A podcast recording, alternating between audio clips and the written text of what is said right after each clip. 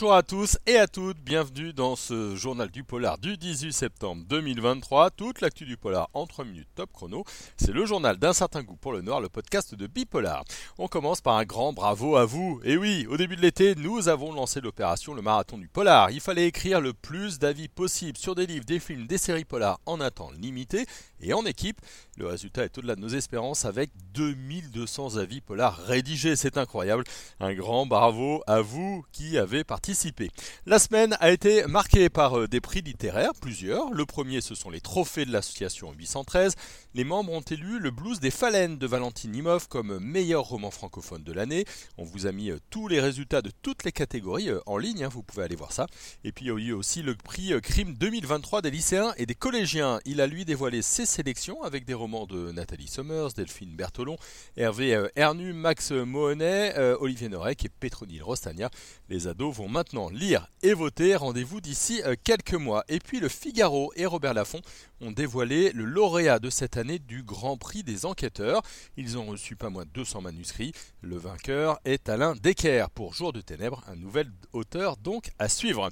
Côté cinéma et séries, on a eu ces derniers jours plein de nouvelles bandes annonces. Une nouvelle pour le film Killer of the Flower Moon de Leonardo DiCaprio, Robert De Niro et Lily Gaston. On a eu aussi une bande annonce pour euh, Cimetière aux origines du mal, une nouvelle adaptation de Stephen King. Euh, celle de Lost in the Night, c'est un film mexicain projeté lors du dernier festival de Cannes. Et puis si vous êtes amateur ou amatrice des séries NCIS, on a eu les premières images de NCIS Sydney, nouvel avatar donc qui se déroule en Australie. A noter également le départ canon de cette chère petite sur Netflix. On vous en a parlé il y a quelques jours, cette série particulièrement étouffante hein, s'est classée comme la série étrangère la plus vue au démarrage dans de nombreux pays, dont la France.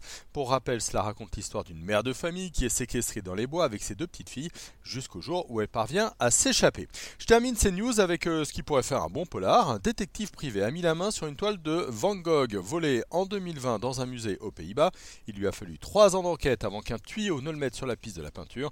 Tous les protagonistes euh, du vol sont désormais en prison. Seul bémol, la toile a été abîmée. Il va falloir la restaurer. Un petit mot de notre programme pour finir. Je vous signale la mise en ligne d'un gros article sur euh, bipolar.fr sur le programme d'Arte. Euh, la chaîne va diffuser de nombreuses séries et documentaires policiers, des plus terribles jusqu'aux plus drôles. On vous a fait un grand récap. C'est donc à lire sur notre site. Et puis je vous encourage aussi à lire l'article d'Alexandre sur les films à rattraper sur Netflix et ailleurs. Il n'y a que des pépites. Voilà, le journal du polar terminé pour euh, aujourd'hui. On se retrouve sur bipolar.fr, sur nos réseaux sociaux, hein, Facebook, TikTok, Instagram, Twitter, LinkedIn. Et puis je vous signale aussi qu'on a un shop, un petit magasin en ligne avec euh, plein de produits polar euh, très sympas. Je vous laisse découvrir tout ça. Voilà, c'est terminé pour aujourd'hui. On se retrouve très vite. Bonne journée à tous et à très vite.